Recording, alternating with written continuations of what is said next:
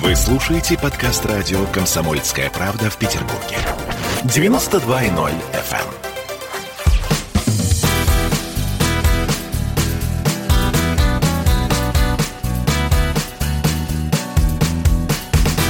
Легенды и мифы Ленинградского рок-клуба. Студии радио «Комсомольская правда» в Санкт-Петербурге в программе «Легенды и мифы Ленинградского рок-клуба» у микрофона Александр Семенов. Здравствуйте, рокеры!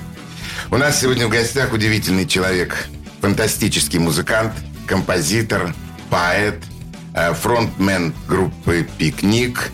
С моим большим уважением к тебе у нас в гостях Эдмунд Шклярский.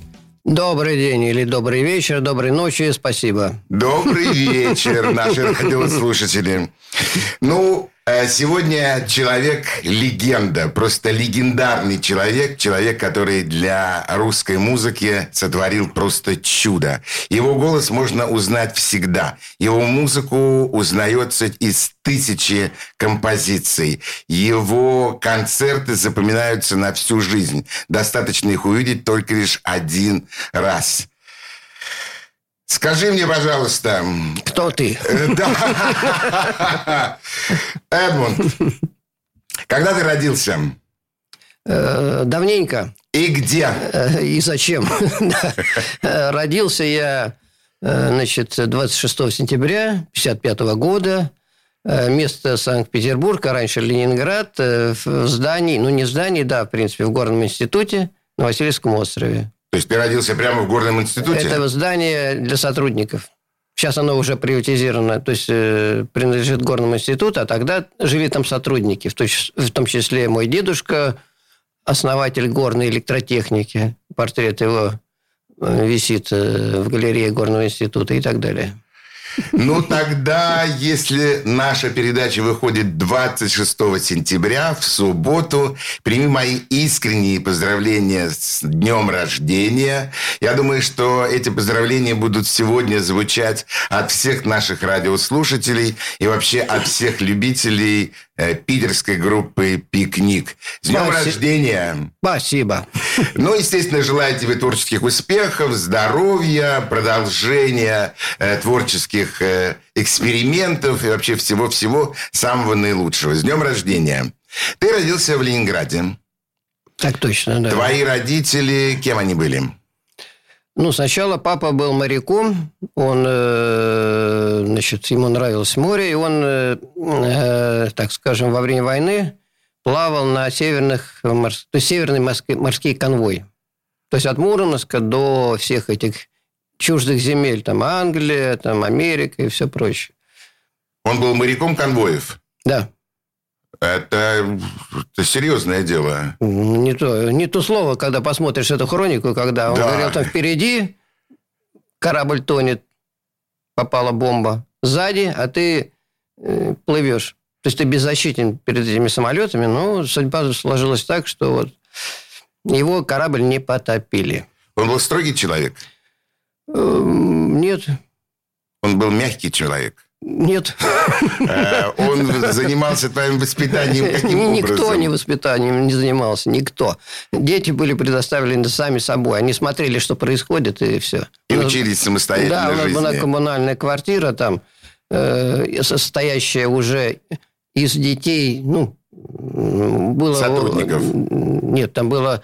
У дедушки было шестеро детей. Э, То есть кто-то жил в Москве, кто-то, значит, в Риге, кто-то в Польше, а э, одна, значит, эм, э, Валя жила с детьми, у, у нее было четверо детей. Я, я был, типа, пятый у них. Поэтому нам было весело всегда. И мы занимались воспитанием друг друга, так можно сказать. Твоя мама чем занималась? Она здесь преподавала общий курс фортепиано в консерватории. В нашей Ленинградской консерватории на Театральной площади. Да-да-да.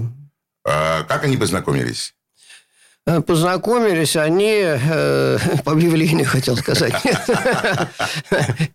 Э, Познакомились они, ну, как э, рассказывала мама, значит, ее познакомила студентка, значит, что вот есть знакомый там молодой человек, и они познакомились, то есть встретились в парке. Я уж не помню в каком, но вот так. Значит. Ну, в Питерском парке, да, в Ленинградском парке. парке, да. А, у тебя есть братья? Двоюродные. Два, родных нету.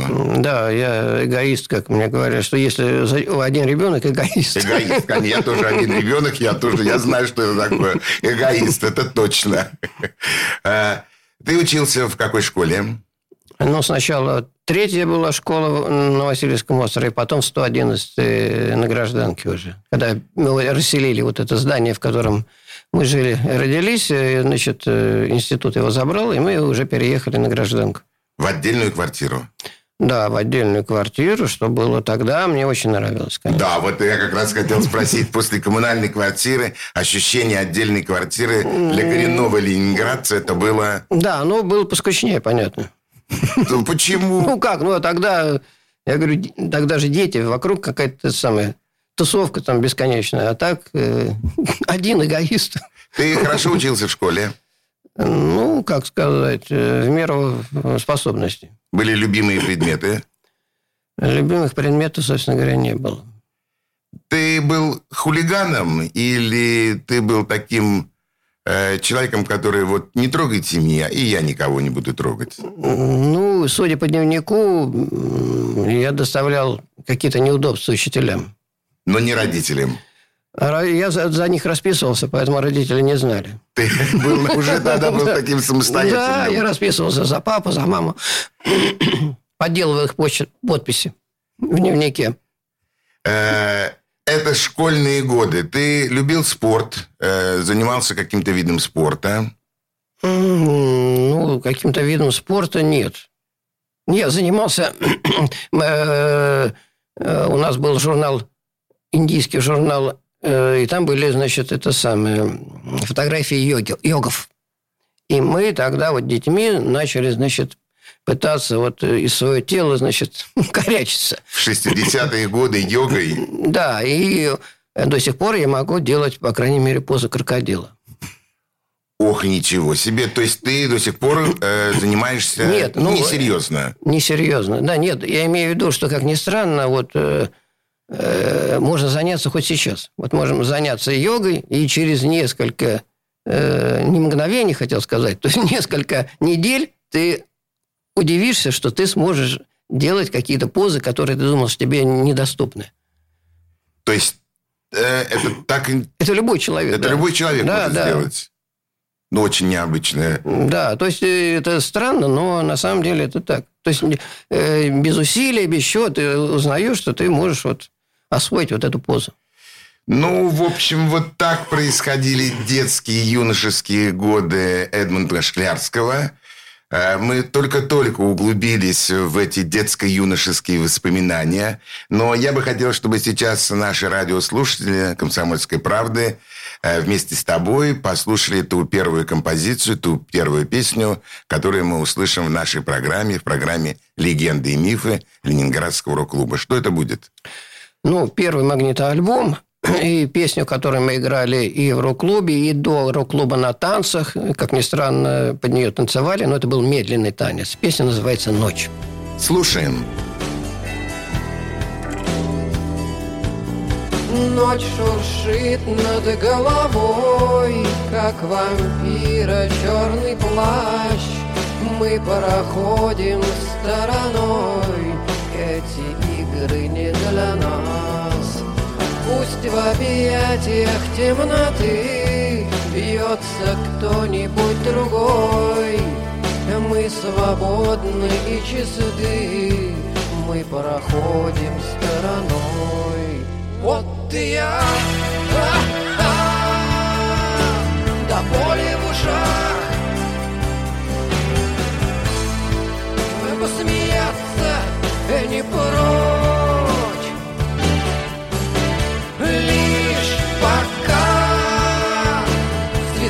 Небесах, лишь пока не наступит ночь.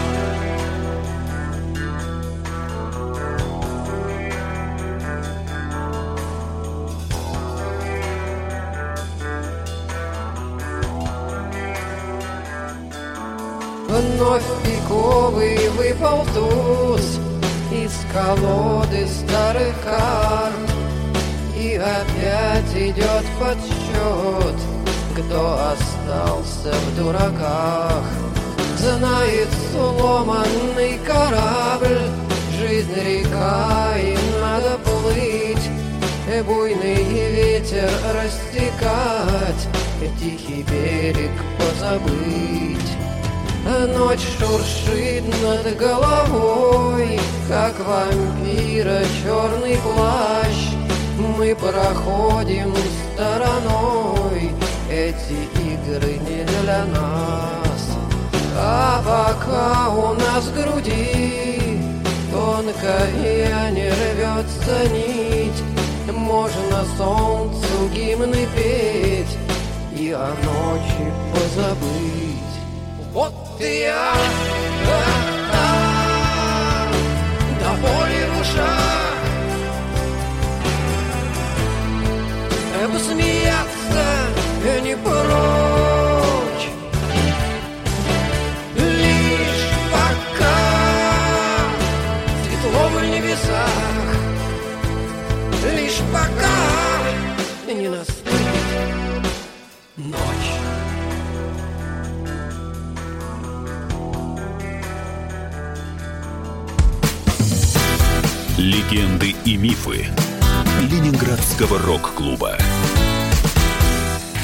Я, Эдвард, на вас рассчитываю как на человека патриотических взглядов.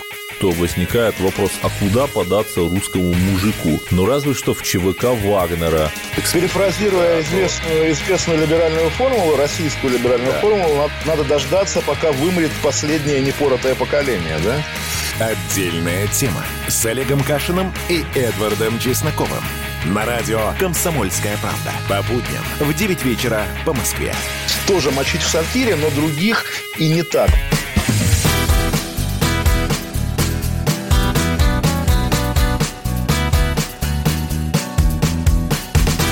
Легенды и мифы Ленинградского рок-клуба. Школьные годы. Они остались приятными воспоминаниями или это было нечто ну, обязаловка. Ну, в принципе, скорее обязаловка, потому что ничего такого особо интересного. Ну, во-первых, когда ты переходишь из школы в школу...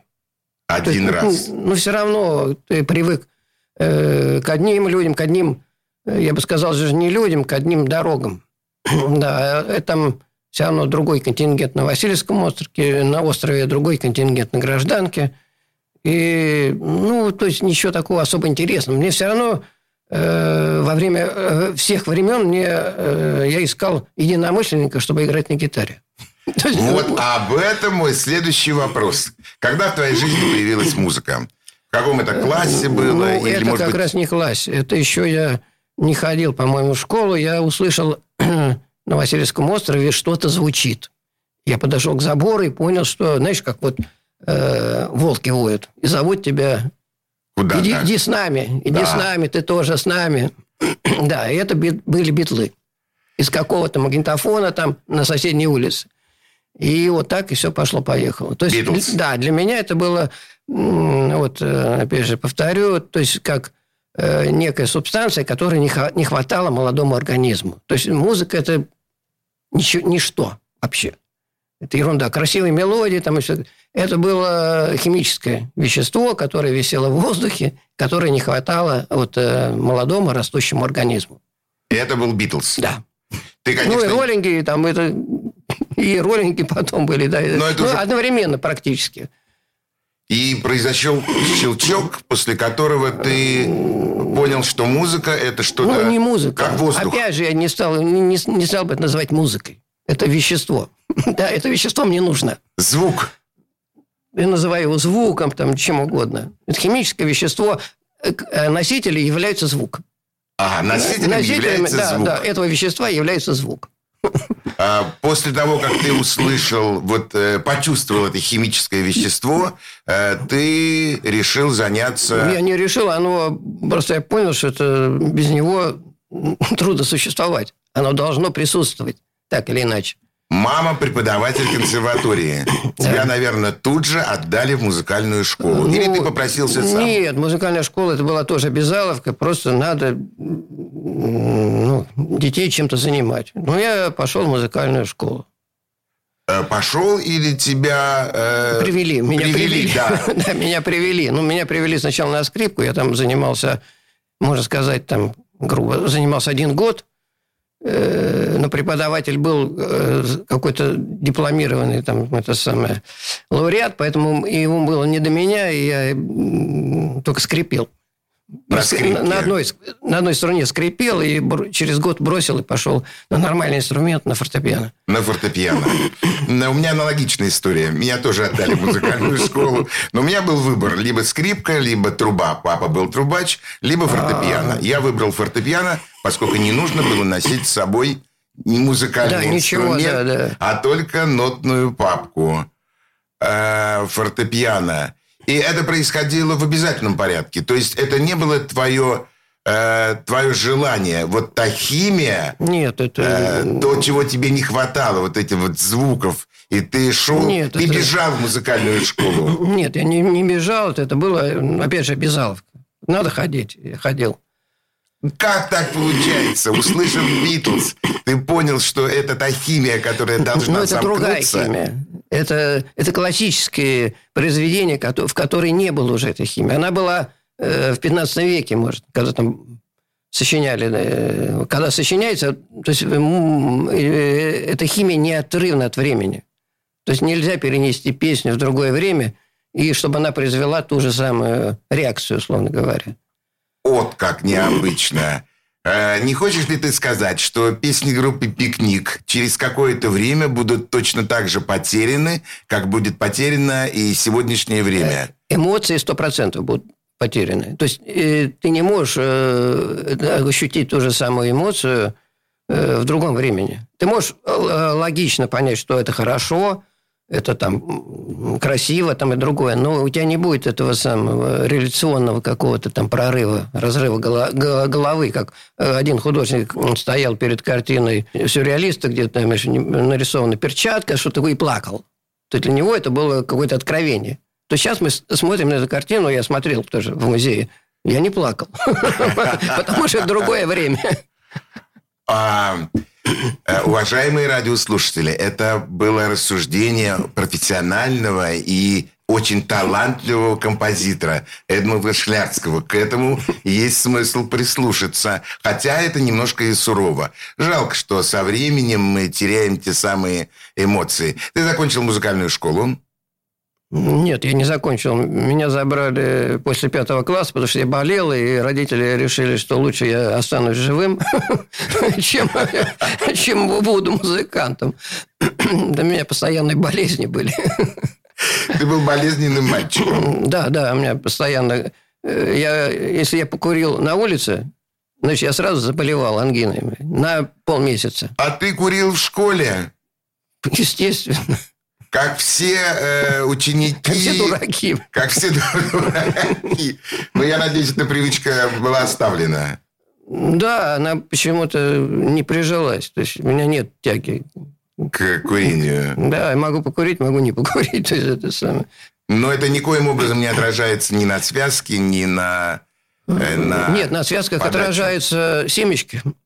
Орешки на, связках Да, отражаются. это верно. Я с тобой здесь полностью согласен. Да, значит, э, не закончив музыкальную школу, почувствовав э, тягу к этой химическому действию под названием его Ее Величество музыка, э, ты стал сочинять песни. Ну, песни не, не сразу. Сначала я, естественно, подорожал. Вот поет Битлы, магнитофон слышу, я думаю, я сейчас спою так же. Но это вряд ли. Да, вот-вот-вот. Тем более, когда там 12-13 лет, я слушаю свой голос, и говорю, какая гадость. А ты записывал себя Да, уже? да, ну, в детстве, да. Магнитофон. На магнитофон. Да. Это не я, не может, что так противно. Это сам. Звучит голос. И, и потом ты начинаешь работать с этим голосом и, и его приравнивать, знаешь, шлифовать, вот, чтобы он приближался, приближался к образцу. Я слышу слова, которые, в общем, э, мне настолько близки и понятны, слышав себя иногда э, в записи, мне тоже кажется, что, что можно было сказать и вообще говорить Другим чуть лучше. Да. Э, ну, очень, очень необычное наблюдение, очень здорово. Я бы хотел услышать еще одно музыкальное произведение, которое подготовил для наших радиослушателей. Что это будет за песня? Э, это будет песня «Иероглиф», наша первая виниловая пластинка, первая визитная карточка. Мы слушаем эту песню. Легенды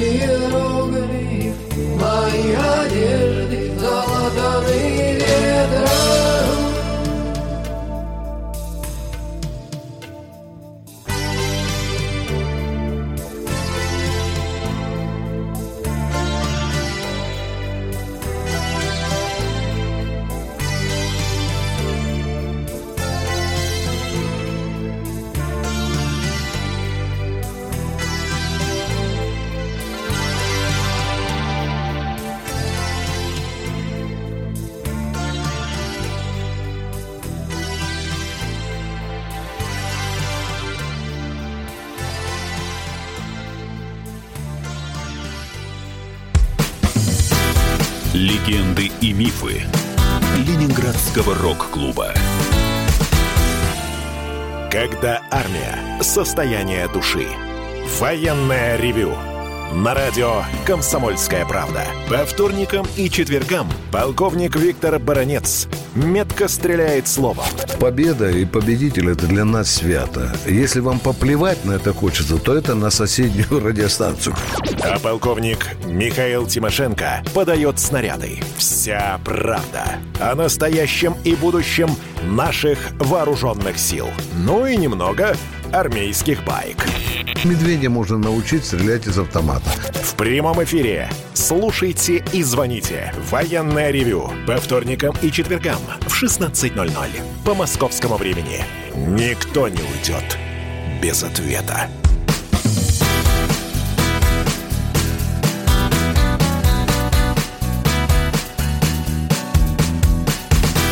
Легенды и мифы Ленинградского рок-клуба. Сочинительство песен. Когда это все-таки пришло вот э, в твое ощущение, когда ты понял, что тебе хочется этим заниматься? Ну, сначала, естественно, ты подражаешь. Ну, как обезьяна. Вот ты подражаешь. Тебе нравится, ты хочешь быть там похожим, ну, или не похожим. Э, потом, естественно или неестественно, ты копируешь английский язык, поскольку это были англоязычные группы. Конечно. Ну, а, а, а, так, примерно. Ты говоришь нам по-английски. по-английски, да. Да, я не говорю. Да, и казалось, что петь по-русски невозможно. Как ни странно. Хотя для кого петь по-английски? Тоже непонятно. И э, вот этим маркером, условно говоря, который щелчком, это была машина времени. Я имею в виду вообще, как мне кажется, для всего э, Советского Союза. Тогда. Да, что они сделали свое великое дело, что после этого многие музыканты, и, э, которые сочиняли даже по-русски, но их стали воспринимать иначе. То есть их стали вслушаться в текст. И текст стал э, ну, самодостаточной, скажем, составляющей песни. На русском. На русском, именно на русском языке. А, Очень необычный подход, э, э, потому что действительно проще петь по-английски, он певучий, тем более не обязательно его знать, можно очень Ну, похоже да, петь. Впрочем, наверное, что вы, наверное, делали, когда пели какие-то кавера? Да, это, конечно, делали. В институте общежития мы пели, но я пел на смесь польского с каким-то нижегородским, и, и потом подошел грек, говорит, как тебе не стыдно, который знал польский язык почему-то. Как тебе не стыдно? Я знаю польский язык, что ты там фигню какую-то там говоришь. Было стыдно? Нет. Э, Закончив 10 класс, ты закончил 10 классов, э, ты решил поступать в институт или ты решил Я продолжить Я музыкальное не решил, потому что институт был близко. Это около дома политехнический институт, и через парк ты идешь, и все. И главная задача была получить высшее образование, неважно где. А это было настояние родителей? Ну, это была общая получил- тенденция. Общая тенденция. Да, в семье, что все получают общее, то есть это высшее образование. Ну, это обязательно действительно Да, было. ну и получаешь, неважно какое. То есть ты можешь работать потом и где угодно. То есть выбор института был территориальный. Да. То есть если бы ты остался жить на Васильевском острове, ты поступил бы в университет. Ну, не знаю, может быть. Ну, территориально, если идти пешком, красиво, Нет, ну, в вдоль было бы ближе вообще. Тогда уж. В Горный вообще там было надо идти через дорогу. То Не ты поступил бы в Горный. Нет, нет, э, меня папа отговаривал, потому что он э, работал в Горном, говорит, в Горный не иди. Ага, значит, все-таки какие-то родительские советы, они были. Ну, в Горный не иди. А, В Горный не- а да. так иди куда да, хочешь. Да, да, иди куда Ну, а хочешь. театральный? Ой, не смешите меня. Хорошо. значит, Хотя был э, это самое... э, Я с мамой когда-то ходил, значит, э, э, в филармонию, и там знакомая ее знакомого, значит, что-то во мне э, разглядела и говорит, давай я тебя это самое в театральную стезю направлю. И ты будешь, типа, э, тем самым актером Тюза. У нее был какой-то там блат. зрителя. Да, да, блат. Но я был тогда это самое романтичным человеком, и я один раз ходил на Ленфильм и смотрю, что вот актриса, которую я видел до этого в каком-то детском спектакле, вот сидит нога за ногу и говорит про водку. И для меня это было, ну, не шоком, но чем-то таким, что не хочу я в этот мир. входить. Да, входить. да. То есть мне казалось, что все равно вот ты на сцене такой, ты в жизни такой. То есть э, не было разницы между сценой и жизнью. Да, мне казалось, что актер, вот как он, э, это самое, вот если он играет такие роли, то принцессу играешь, и будь принцессой, условно говоря. А если принцесса говорит, значит, с, режи- э, с режиссером про водку, Ну, как она может быть принцессой? да, она уже не может быть принцессой. Не может быть Да, принцессой. да, да. Э, Сколько противоречий. Мама преподаватель консерватории, сын не заканчивает музыкальную школу. Чтобы жить. Э, Да, Э, папа э, технический сотрудник. Ну, он вынужден, его выгнали из мореходки из-за национальности. Ну, понятно, Ну, представляете. понятно, да.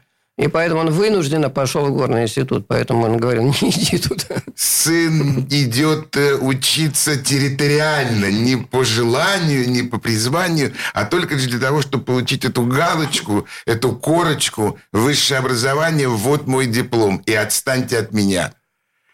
А когда же все-таки подошло то ощущение, что музыка и группа то есть это единомышленники, слово, которое ты уже произнес. Э, когда вот э, произошел вот этот вот щелчок, когда нужно было что-то создавать самому с кем-то? Ну, это все время было. То есть э, во время школы было там на уровне жилконторы. В школе была группа? Нет, в школе не было. Не было. Ну, я в жилконторе играл как вот, ну, кто умеет, как это у Маяковского, у кого э, нет рук, чтобы пришел, бился бомбы. То есть все равно там вот человек не умеет там играть, я его заставлял, допустим, две ноты играть там. Мне этого хватало. Это был какой-то подростковый клуб? Ну, жилконтора. Ну да. Там были инструменты, и там можно было, значит, вот что-то там. Что-то пробовать. Что-то пробовать, да. Ты легко поступил в институт? Нет, нелегко, совсем нелегко. Я, э, меня по блату перевели на Э, дневное отделение, так я поступил на вечернее. Я второй раз слышу доброе, знакомое, до боли слово «блат».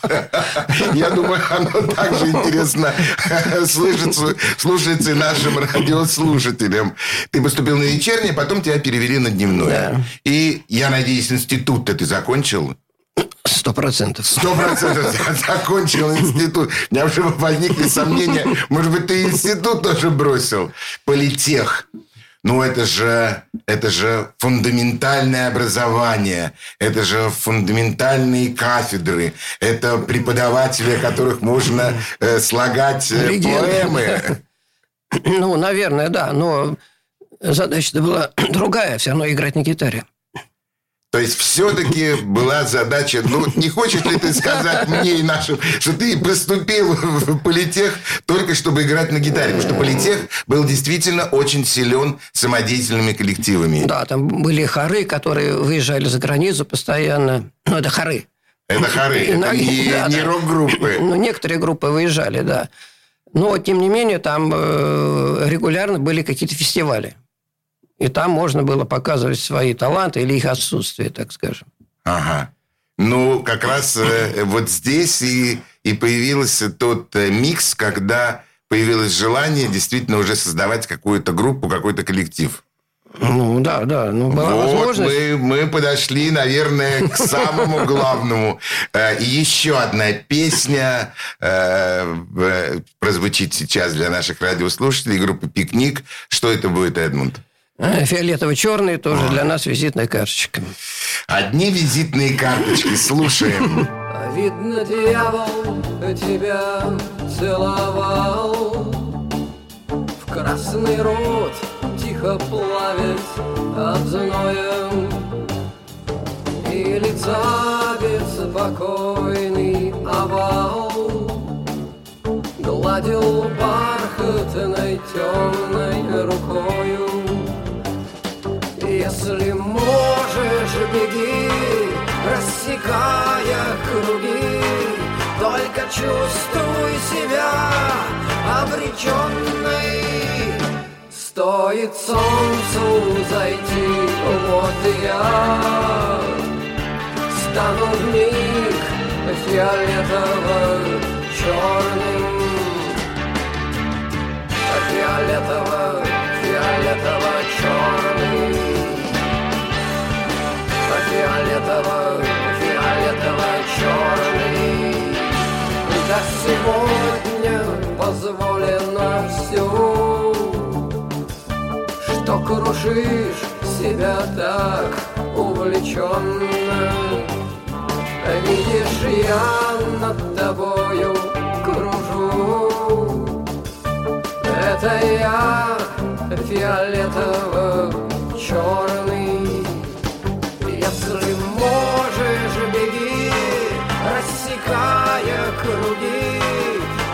только чувствуй себя обреченной. Стоит солнцу зайти, вот я Стану миг фиолетово-черным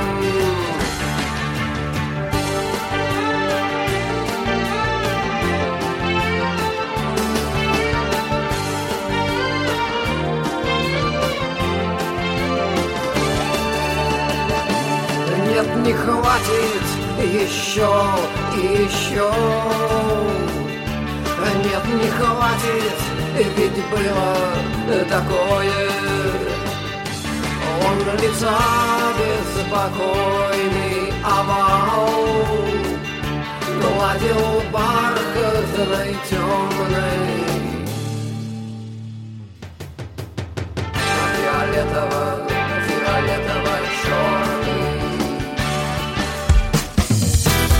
Легенды и мифы Ленинградского рок-клуба.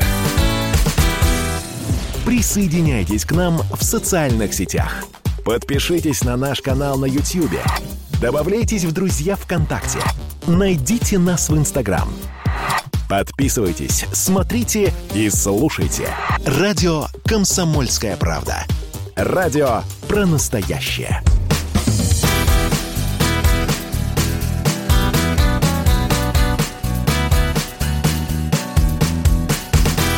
Легенды и мифы Ленинградского рок-клуба.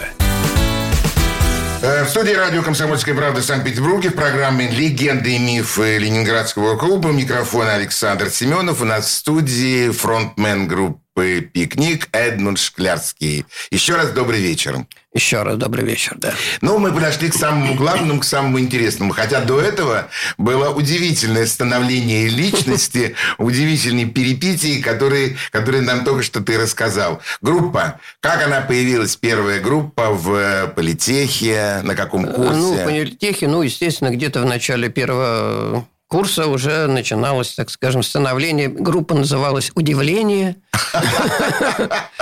Играло там много человек, э, шесть человек. Э, Ну, такое много акустическое было. Там и органы, и рояли, и, значит, вот такая она. Э, Ты, составу. с- ты сам собрал этих музыкантов. Ну, в принципе, да, потому что кому- кому-то надо было собирать. Проявил уже себя э, лидером. Ну, ну, если мне хотелось играть, называй лидером, не лидером. Ну, ты да. приглашал. Вот ты Да, играешь ну, на да. барабанах, приходи ко мне Да, играть. да, да. Ну, да, Э, В наверное. удивительную группу с удивительным названием. Ну, название придумал не я. Ага. Да, мне оно не особо нравилось. Ну, название и название. Лидер группы, название придумал не я. И оно мне, в общем, не особо нравилось. Вы выступали уже на этих вот э, фестивалях, которые там были. Э, Ну, э, пару раз мы выступили. Удачно. Ну, ничего, да.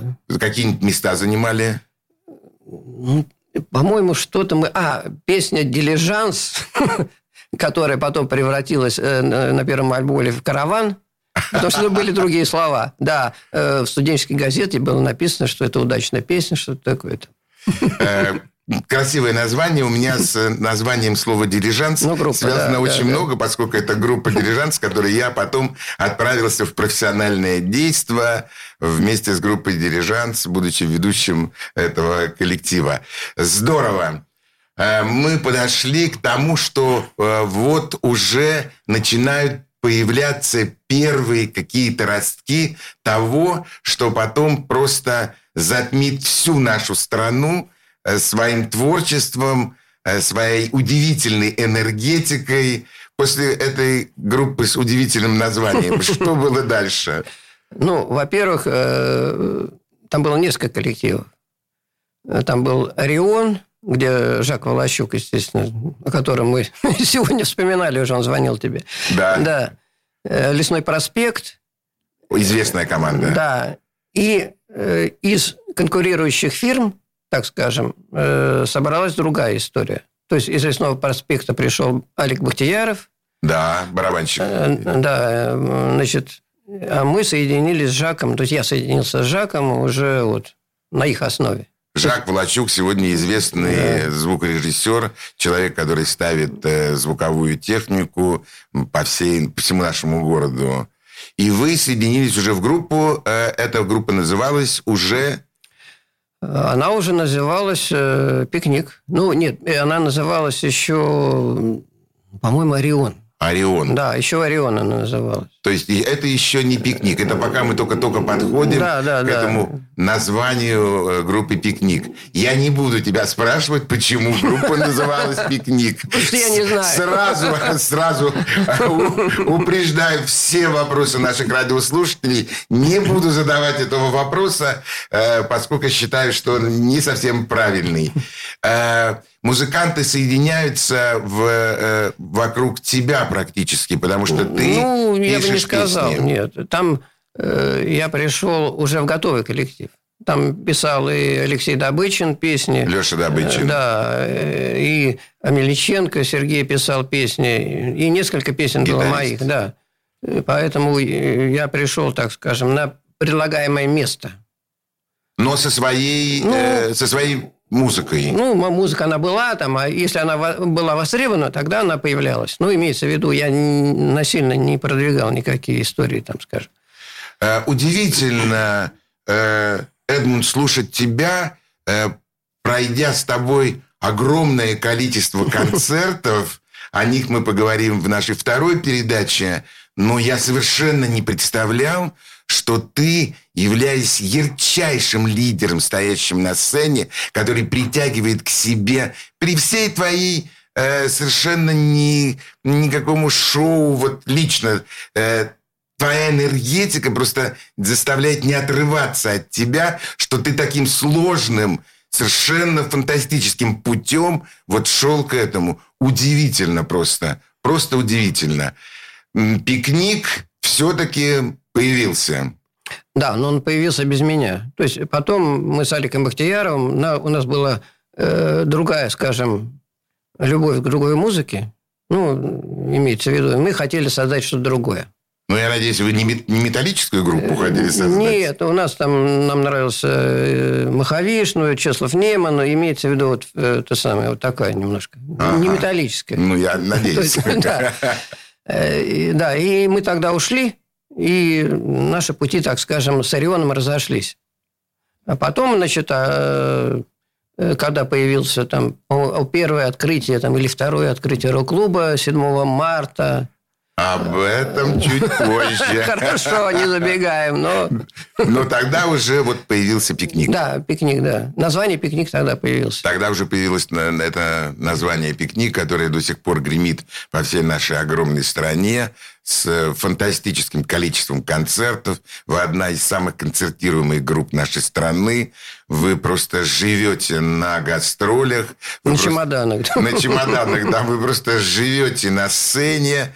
Вы э, действительно настоящие с большой буквы слова музыканты. И люди, которые окружают тебя, хотя сменились э, очень много э, имен, очень много сменилось музыкантов, но все равно при всем при том, вот имя «Пикник», оно гремит и и, за- и притягивает к себе. И где бы вы ни выступали, я это знаю на личном примере, поскольку неоднократно объявлял это на сцене группа «Пикник». Я знаю, что залы всегда полные, и всегда вас с удовольствием слушают и ходят. Мы заканчиваем нашу первую передачу. Еще раз напомню, что у нас в гостях был фронтмен группы «Пикник» Эдмунд Шклярский. И наша встреча сегодня не случайно, поскольку мы поздравляем Эдмунда с днем рождения. Сегодня 26 сентября. Сегодня день... Как будешь отмечать день рождения? Ну, надо еще подумать. Ну, в общем, думать осталось на самом деле совсем немного. Э, Еще раз с днем рождения и до следующей встречи, поскольку наша следующая встреча произойдет ровно через неделю, в следующую субботу. Со всеми прощаемся. Всего доброго. Пока. Легенды и мифы Ленинградского рок-клуба.